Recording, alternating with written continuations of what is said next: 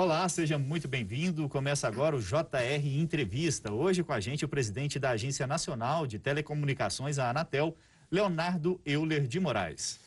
O presidente é o primeiro servidor de carreira da agência a ocupar o cargo. E entre as atribuições da Anatel estão regular o setor de telecomunicações e também garantir os direitos dos usuários. Muito obrigado pela presença do senhor aqui com a gente no JR Entrevista. A primeira pergunta não poderia ser outra. Por que temos hoje uma discussão tão grande na Anatel, em toda a sociedade, no governo federal, no Congresso Nacional, sobre a regulamentação do 5G?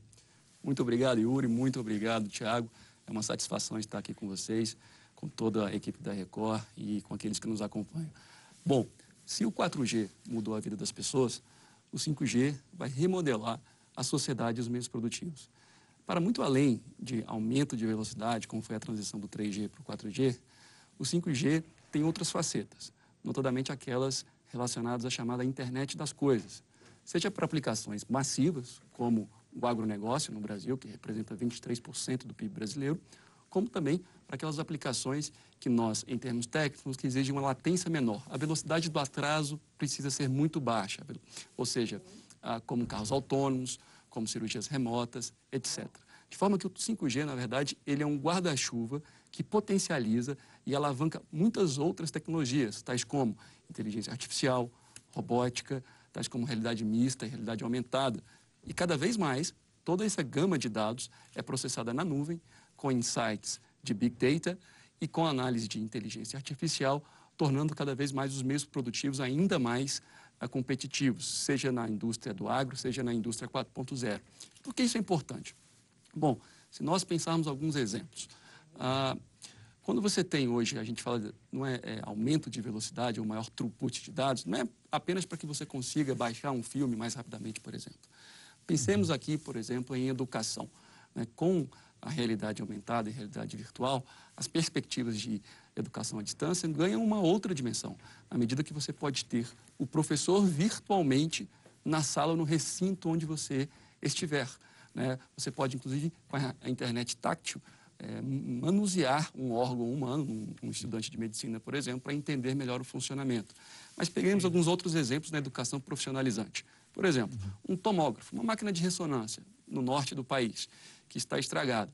Então, atualmente você tem um técnico, por exemplo, em São Paulo, que precisaria fazer o deslocamento até o norte do país para fazer a manutenção. Agora não, com um técnico especializado em São Paulo dando assistência a um técnico lá no norte, munido de um óculos de realidade aumentada e virtual, ele mesmo pode dar assistência naquela máquina. Então, são vários exemplos que mostram que a tecnologia de 5G é de, é de fato disruptiva. Então, é, está claro que é uma tecnologia que vai trazer uma inovação muito grande para a sociedade. Mas a gente tinha uma expectativa de que o primeiro leilão seria no fim de 2019 e ele não ocorreu até agora. Estamos atrasados? Por que estamos atrasados? Não estamos atrasados. A primeira questão é essa. O 5G, primeiro, ele ainda está na sua infância e todas as, as, facetas do 5G ainda estão na sua, na sua primeira infância em termos de realização. No mundo? No mundo, em todos. Os países que tem, começaram a desenvolver de uma maneira mais massiva, Coreia do Sul, China, mas mesmo no Brasil, as operadoras já estão lançando o 5G em outras faixas de radiofrequência que não aquelas que compreendem o leilão que você mencionou, Thiago. Então, nesse sentido, as, mas o que, que falta ainda no Brasil? Faltam smartphones, por exemplo, que ainda não têm facilidade ou não tem, a, a, digamos, antenas para o 5G. Hoje só tem um equipamento homologado é, que poderia receber esse sinal nas faixas existentes. O que ocorre? Nós tínhamos a previsão sim de fazer esse leilão esse ano primeiro, uh, mas nós estamos enfrentando ainda. Inicialmente alguns... 2019, né? No, quando o senhor assumiu. Seria no primeiro trimestre de 2020. Essa, quando eu assumi, era, essa, era, era a nossa intenção inicial. Uh, Alguns fatores ainda eh, se mostram desafiadores para a consecução ah, desse leilão, que deverá ser o maior leilão da história da agência. Por a gente não tem um modelo fechado ainda. O modelo ainda está sendo, já passou por consulta pública, uhum. já passou por uma análise primeira da, da Advocacia Geral da União. Enfim, nós estamos finalizando todo aquele processo que é derivado de lei, inclusive, para que nós consigamos colocar o leilão é, na praça, inclusive ainda vai passar pelo próprio CRIV, o Tribunal de Contas da União. Mas o que eu quero dizer é o seguinte, é, hoje, uma, a principal faixa de radiofrequência que, uma, e que constará do edital do leilão é a faixa de 3,5 GHz. Vou colocar, são as faixas, aqueles caminhos por onde os sinais são ah, é, é, trafegados e pelos quais a gente consegue esse sinal. Essa faixa de 3,5 GHz ela vai de 3,3 até 3,7 GHz. Mas, enfim, o que importa é que na banda vizinha nós temos aquelas chamadas parabólicas, que ainda algumas pessoas recebem, alguns milhões de famílias brasileiras, o sinal de TV aberta por meio dessas parabólicas. O que ocorre? Esse sinal, ele chega do satélite. E ele chega um pouco atenuado, fraco.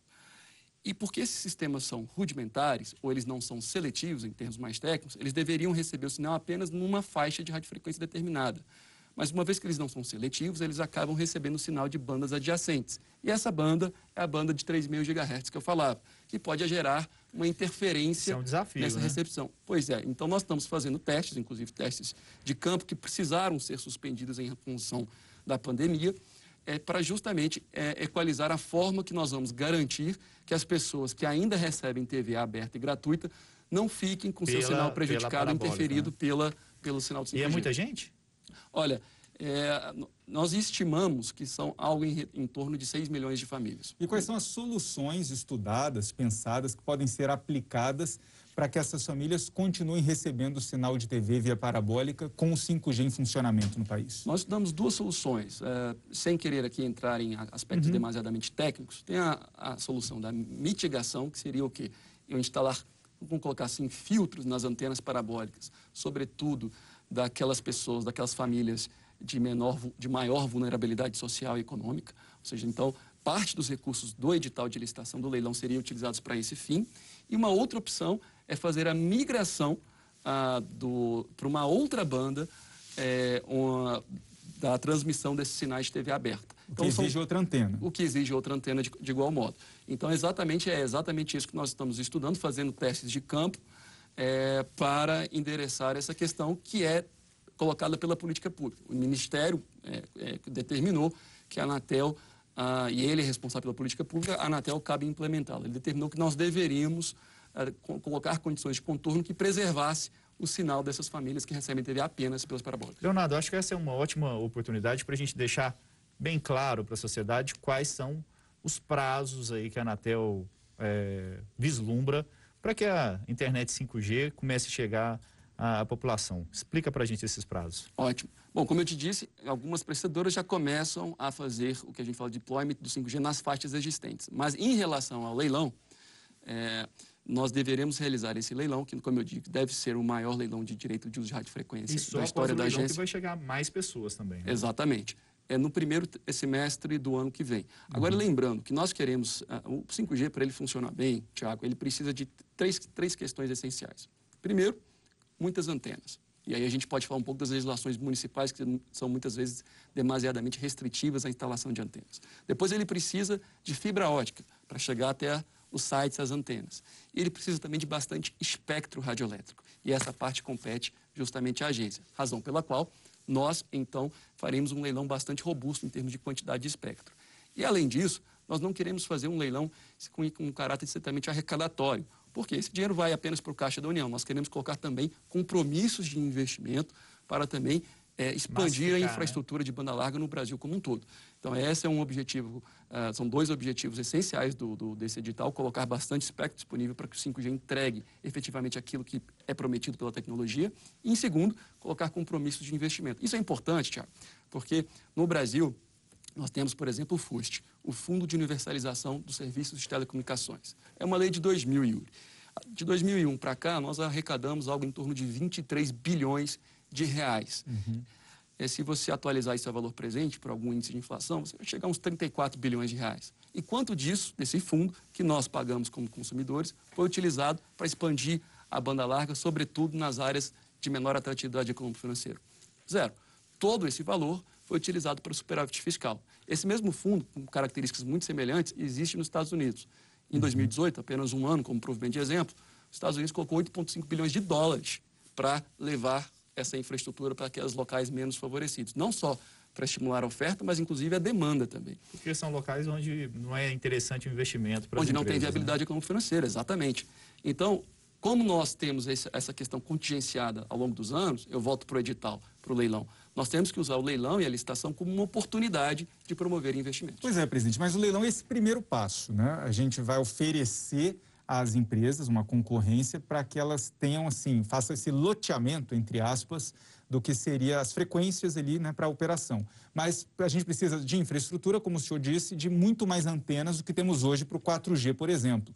E o 4G até hoje, ele ainda não tem toda a qualidade que seria possível fornecer para os usuários pelo problema de falta de antena. Como a gente vai passar por esse problema atual já, que já falta antena para uma qualidade boa do 4G, para muito mais antenas necessárias para ter uma boa qualidade no 5G?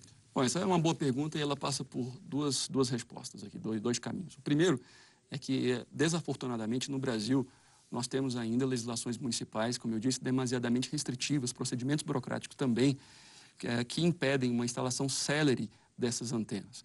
São Paulo, por exemplo, tem quase dois anos que nenhuma empresa consegue uma licença para instalar. São várias licenças que o município demanda, por exemplo. Uhum. Aliás, um estoque de pedidos para instalação de antenas corresponde a mais de 25% do total instalado na cidade de São Paulo. Veja bem.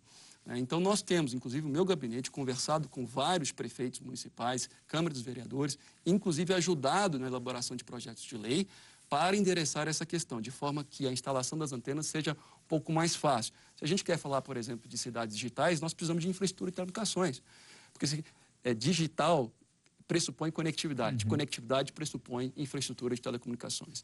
Bom, e a outra questão justamente também não, me, não, não, não adianta só, Yuri, você levar a infraestrutura de acesso, a antena. Pense como se fosse uma torneira. Eu posso levar uma torneira muito bonita, mas eu preciso também de um encanamento uhum. para levar água até essa torneira. Esse encanamento é a infraestrutura de transporte, de transmissão, nós que chamamos backhaul e backbone. Uhum. Nesse edital também nós queremos colocar compromissos para a expansão da rede de transmissão de backhaul e backbone também uh, no Brasil. Entendi.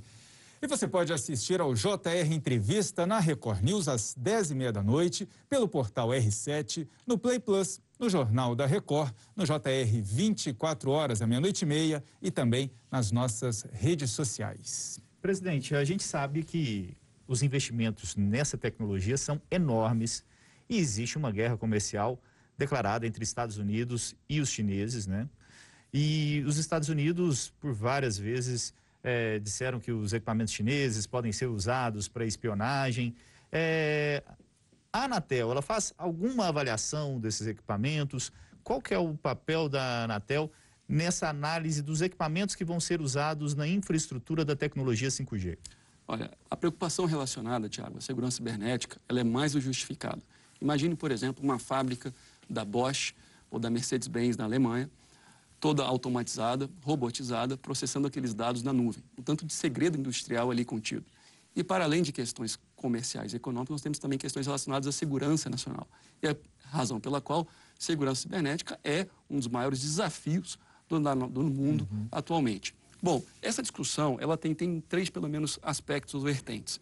Tem um aspecto geopolítico, tem um aspecto econômico e tem um aspecto técnico. Como um aspecto geopolítico econômico extrapola um âmbito de atuação da agência, eu vou me ater aqui ao aspecto técnico. Exatamente. Nesse sentido, a Anatel faz a homologação e a certificação de equipamentos para o 5G. O nosso, o nosso processo de homologação e certificação é uma referência para todo mundo. Inclusive, nós estamos, inclusive, conversando com os Estados Unidos para fazermos acordos de reconhecimento mútuo uhum. e outros países também, com a Anatel correspondente lá, Federal Communications Commission, no caso, para que a gente é, também diminua custos de transação para aqueles uh, prestadores que vendem qualquer tipo de equipamento de telecomunicações é, nos, nos, nos dois países.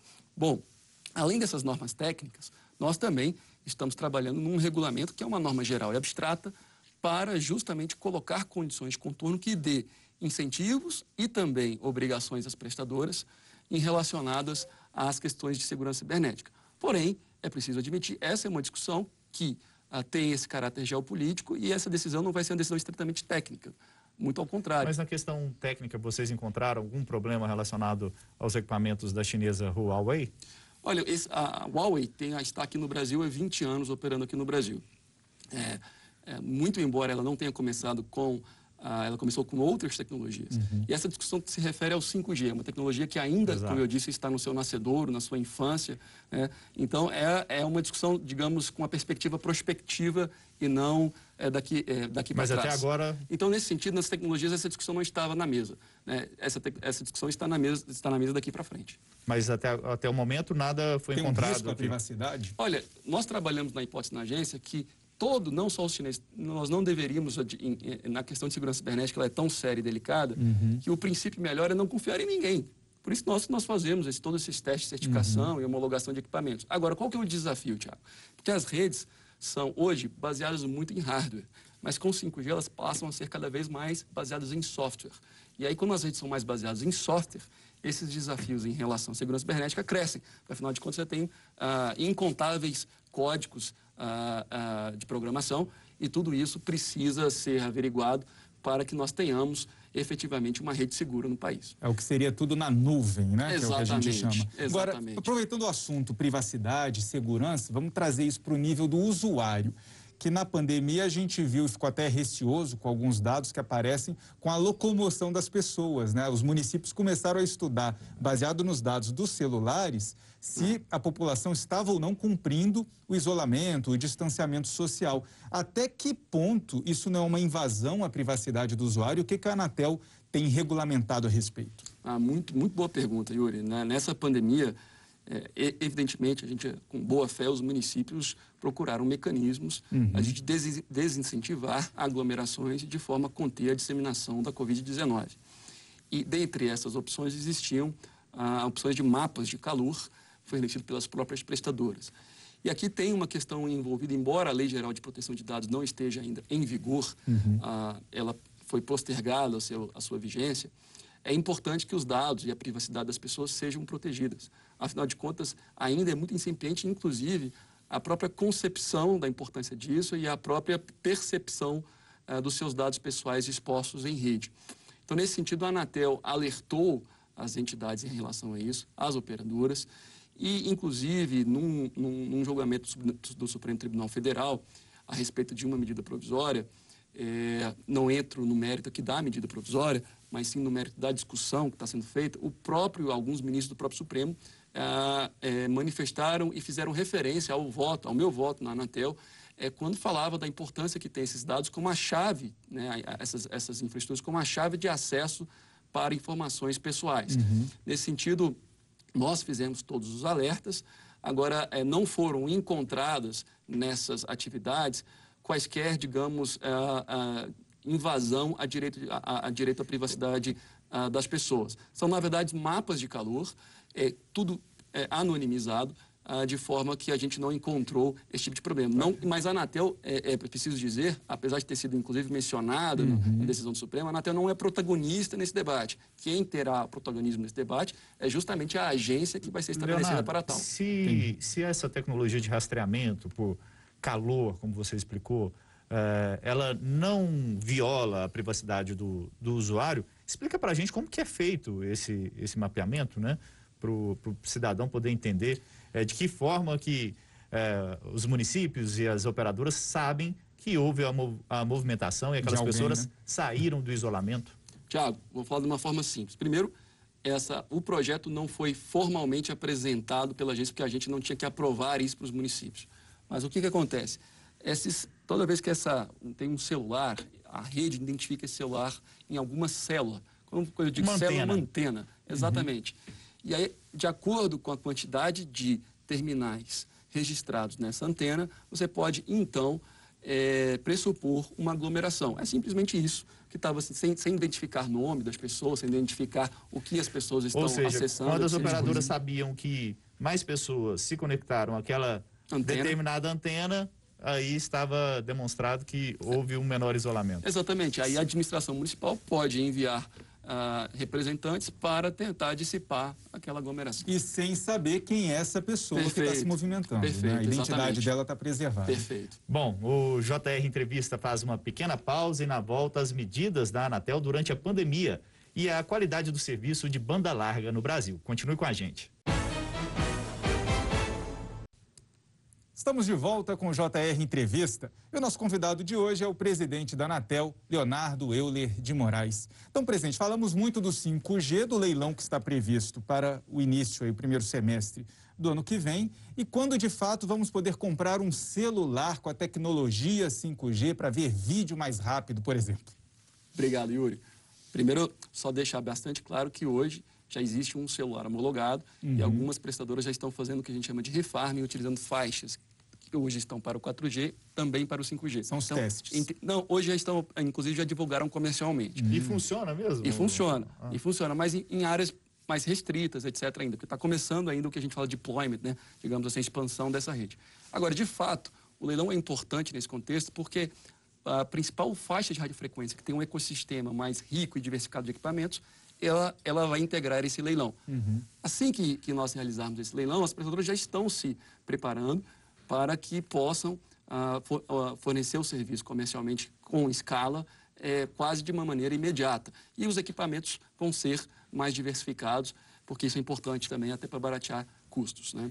Até porque é uma questão de mercado, né? Todas vão querer correr. Exatamente. É, vamos falar de, de, banda larga como um todo. A gente, durante a pandemia, houve um crescimento grande, né? De 40%, 50%. É, na necessidade, né? Na procura por, por pacotes de, de banda larga. E o que, que a Anatel tem feito para verificar a questão da qualidade desse serviço? Obrigado. Tiago, eu acho que realmente é importante registrar que no combate à disseminação da Covid-19, e dos seus efeitos negativos, conectividade tem se revelado fundamental. A preservação dos fluxos de trabalho, eh, de ensino, de acesso a informações sobre saúde, de, de lazer, é, dependem de acesso à internet e, pois, dependem das redes de telecomunicações. Então, de fato, a Anatel tanto, e as empresas, tanto instadas pela agência quanto voluntariamente, tomaram várias ações para, digamos, acomodar ou suportar esse robusto incremento da demanda por dados, por rede uh, de infraestrutura de rede no país. Você bem disse, as redes fixas, eh, no início da pandemia, eh, o seu tráfego teve um aumento da ordem de 50%, uh, ah, e as redes móveis, embora tenham tido um, um, aumento do tráfego menor, na ordem de 30%, muitas vezes esse tráfego de dados deslocou-se das áreas mais comerciais para as áreas mais periféricas ou residenciais, onde as pessoas e efetivamente a vivem. Estava preparada para suportar isso? Nós falávamos, inclusive, da questão das antenas, tá? E mais uma uhum. razão por causa disso é importante, porque é na agilidade dos municípios para expedir as licenças para instalação das antenas. É, mas o que é importante, né, respondendo objetivamente, é que as redes suportaram esse, uh, esse incremento de tráfego significativo uh, e, e fizeram também também porque foi, foram exigidos alguns investimentos, por óbvio, seja equipamentos de software, equipamentos de roteamento switching de tráfego, mais fibras nos backbones e aumenta ah, também é, é, mais antenas na, em determinadas áreas. Lógico, pode ter um aumento, uma sensibilidade ao atraso e da latência que eu falava antes, mas em geral o que a gente tem visto é que as redes de comunicações suportaram muito bem. E a Anatel acompanha isso com qualidade das redes, mesmo, com qualidade. As, as redes é, acompanham a rede nas suas diferentes camadas, seja na, no core da rede, na, na parte de transmissão, na parte do acesso que nós falávamos aqui no bloco passado. Então, a Anatel faz esse acompanhamento, as redes têm suportado, e eu acho que as próprias pessoas que têm feito muitas videoconferências é, têm, têm atestado isso. Evidentemente que nós temos um, isso não significa que nós não temos um caminho a percorrer, um caminho a melhorar, muito pelo contrário. É justamente essa é a razão, Tiago, uhum. que a uhum. Anatel tem tomado algumas providências para isso. Por exemplo, me permita aqui fazer algumas medidas que nós temos aqui é, atuado com, de uma maneira mais novidadeira na regulação do mercado de telecomunicações. Há duas semanas atrás, juntamente com o ministro Fábio Faria, nós assinamos o primeiro termo de ajustamento de conduta celebrado pela agência, com a TIM, nesse caso. O que, é isso? O que, é um termo de ajustamento de conduta? Quando você tem muitas vezes uma, uma empresa que tem uma infração ou indícios de infração por algum regulamento de qualidade, você abre um processo administrativo, aí tem ampla defesa, contraditório, ele vai transitar em julgado em algum momento no âmbito administrativo, a empresa judicializa fica 10 anos discutindo e isso não muda. Vocês fizeram um acordo para ir para a prática logo. O TAC, ele é um instrumento onde, além da cessação da conduta infrativa, que é o objeto nuclear de um TAC, nós também exigimos compromissos de investimento adicional. Então, nesse caso, o TAC da TIM, nós levaremos para mais de 350 municípios no norte, no Nordeste e no Norte de Minas, todos com IDH abaixo da média nacional, portanto, municípios que não têm atratividade econômico-financeira, nós levaremos 4G quando esses municípios têm, na melhor das hipóteses, o 3G. Outra outra atuação regulatória, diferentemente do TAC, mas assemelhada, é a questão, por exemplo, de obrigação de fazer. Ao invés de eu mandar uma sanção pecuniária, uma multa pecuniária, eu dou uma sanção de obrigação de fazer que está prevista na própria lei do processo administrativo. Ou seja, você vai levar, então, uma infraestrutura para uma localidade desprovida de acesso. Então, são através desses instrumentos que a Anatel também ah, tem promovido para gerar mais investimentos e buscar também ampliar ou maximizar o espaço de interseção entre os interesses público e privado. É como se fosse uma prestação de serviços comunitários que a empresa é meio que condenada, entre aspas, para poder, né? Eu acho que a gente tem que sair Ajustar. dessa lógica, né? dessa uhum. lógica litigante. A gente tem que transformar contencioso em investimento produtivo. É isso que a gente tem feito. Agora, outro problema que a gente vê, apesar da Anatel ter percebido né, que durante essa alta de demanda você teve ainda uma qualidade satisfatória, é uma reclamação constante de qualquer usuário de banda larga, talvez em todo o Brasil, que você contrata 100 mega de velocidade, a empresa te oferece 5. Você contrata 200 e aí na hora que você vai medir lá na sua casa tem 10 megas. É a qualidade. Né? É, é, a velocidade, né? Porque está lá, ela não cai, a internet está funcionando ok, mas você está pagando por uma velocidade que nunca, de fato, chegou até você. Essa é uma reclamação constante. Como é que a Anatel está cobrando isso dessas operadoras? Olha, a Anatel faz a verificação tanto dessa rede em, diversas formas, de, em termos de fiscalização, uhum. através de procedimento, procedimentos de acompanhamento e controle, mas também é preciso registrar que a Anatel tem um canal, Anatel Consumidor, para que os consumidores possam registrar essa, essa, essas queixas. Eu mesmo, na minha residência, atesto o que você está falando, Yuri, e já tive esse é problema né? no início da pandemia. Fiz a reclamação na Anatel, é, como usuário, e logo... Não contou nada para ninguém e esperou para fazer logo, o teste. Exatamente. E tive a resposta. E para fazer esse registro da queixa na Anatel, precisa antes entrar em contato com a operadora, esperar um prazo, ter o protocolo? Ideal que você já reclame na Anatel com um protocolo da prestadora. Uhum. E, em geral, após a reclamação na Anatel, Yuri, a prestadora tem no máximo cinco dias, eh, ela já entra em contato com o consumidor. Esse canal tem sido bastante uh, exitoso, eficiente. Ano passado, inclusive, nós lançamos um, um, outro aplicativo, um novo Anatel Consumidor, tanto na web quanto no aplicativo. É muito simples e tem sido bastante eficaz. Aliás, uh, nessa semana aí, nós vamos também lançar outro tipo de aplicativo, que vai ser o Anatel Comparador, para que você possa também comparar as ofertas que estão sendo feitas por você. Eu acho que isso é importante, porque nós temos trocado paradigma, Ofertas Thiago, de preço. Ofertas de preço e de produto. Comparar os pacotes. Comparar os pacotes. O que nós temos que fazer? A gente tem que empoderar efetivamente os consumidores com informações, de forma que eles sejam um agente ativo na regulação do mercado. Isso talvez tenha muito mais impacto do que simplesmente uhum. escrever regras. Leonardo, o serviço de telecomunicação é essencial, assim como energia elétrica. Né? Durante a pandemia, a gente teve a, a questão de, das empresas de, de energia elétrica não interromperem o fornecimento. Como que está essa discussão no âmbito das telecomunicações? É, houve alguma medida para impedir as operadoras de fazer esse corte ou não? Obrigado, Tiago. Uma pergunta importante. Houve, de fato, no começo da pandemia, muitas discussões relacionadas a esse aspecto tanto no âmbito do Ministério Público, federal, estadual, no âmbito do judiciário, no âmbito legislativo também. Bom, nós entendemos que a nossa missão aqui, precípua, é manter os brasileiros e as brasileiras conectadas num ecossistema muito diverso, diversificado em termos de, de redes, de prestadoras, dentre outros aspectos. Então, toda e qualquer medida imposta, ela deve ser sopesada e levar em consideração os impactos dela decorrentes, não apenas no fluxo de caixa das empresas, mas, sobretudo, em termos operacionais, as consequências em, em termos operacionais na disponibilidade dos próprios serviços. Né? Então, o que eu poderia dizer é que o sistema brasileiro de telecomunicações ele está organizado numa complexa cadeia de valor. Então, toda e qualquer medida, ela pode acabar gerando um impacto na cadeia produtiva, seja na parte dos fornecedores, seja na parte é, do, das condições de interconexão de rede, seja na parte de equipamentos e manutenção. Feita essa discussão grande, não houve nenhuma medida disso, mas as empresas instadas pela agência e voluntariamente começaram a fazer parcelamento em 10 vezes, começaram uhum. a adiar é, prorrogação de, de, faturas e a revisar e também planos a pedido dos consumidores. Só para deixar claro que o nosso tempo está terminando. As, as operadoras podem cortar os serviços dos inadimplentes. Em caso de inadimplência, sim. Perfeito. Presidente, a gente vai faz, faz mais um rápido intervalo neste momento e a gente volta com as perspectivas dos investimentos no setor de telecomunicações. Não sai daí. O JR Entrevista está de volta e recebe hoje o presidente da Anatel, Leonardo Euler de Moraes. Queria tirar uma dúvida que eu acho que é de muita gente. A gente estava conversando, inclusive, na redação aqui hoje. As operadoras, elas são proibidas, né, de ligar para o consumidor, ficar aquela ligação insistente, ligar três, quatro, cinco vezes ao longo, dia, ao longo do dia, mas isso ainda acontece. Por quê?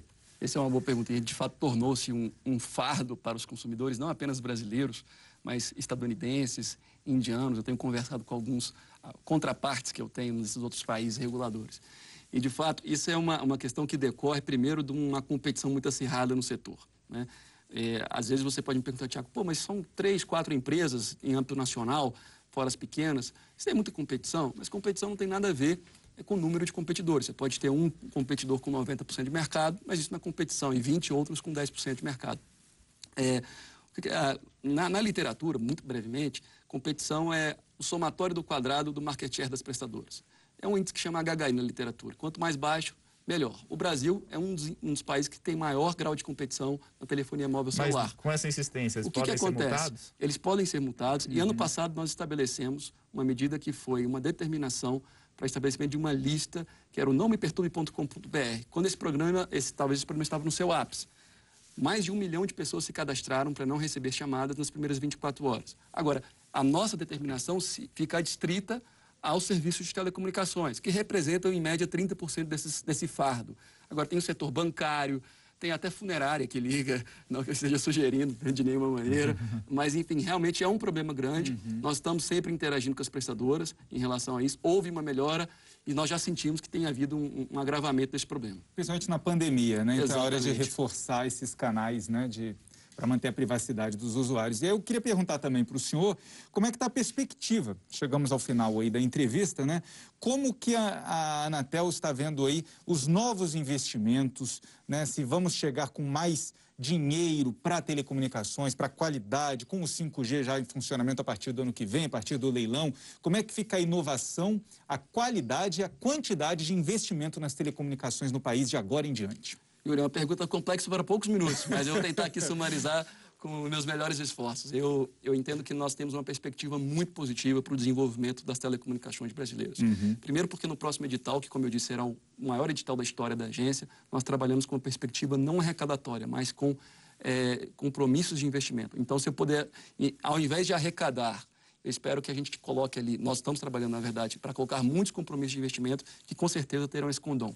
Além disso, tem aqueles outros exemplos daquelas iniciativas regulatórias que eu mencionei no bloco anterior. Uhum. E, por fim, a gente precisa registrar também aqui um cumprimento ao Parlamento brasileiro, que tem atualizado algumas normas que certamente também terão esse condom. Por exemplo, a Lei Geral de Telecomunicações foi revisada no ano passado e que engessava ainda e colocava no centro da política pública a telefonia fixa, que uhum. era um objeto uh, de universalização uh, no final da década de 90, quando ocorreu a desestatização do setor e a privatização. Agora, nós voltamos a colocar a banda larga no centro da política pública e também a revisão da própria lei do FUST que falamos. Uhum. Então, tudo isso traz perspectivas positivas para o setor. Rapidamente, antes da gente encerrar, a questão da TV analógica, o, o prazo para o desligamento, qual é hoje?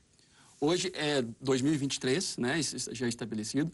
Mas as principais vai, cidades brasileiras. Vai se manter, você acha, esse cronograma? Olha, isso é uma política do Ministério das Comunicações, mas acredito que será sim mantido. E esse é um caso de sucesso no Brasil. Nós fizemos essa transição nas grandes cidades sem nenhum tipo de reclamação e atendendo as pessoas mais vulneráveis do ponto de vista econômico e social. Perfeito, presidente. Muito obrigado pela presença aqui com a gente. O JR Entrevista fica por aqui. E lembramos que você pode assistir ao JR Entrevista na Record News às 10h30 da noite, pelo portal R7, no Play Plus, no Jornal da Record, no JR 24 horas, à meia-noite e meia, e também nas nossas redes sociais. Muito obrigado pela sua entrevista, presidente da Anatel. Também agradeço a sua companhia. Até uma próxima.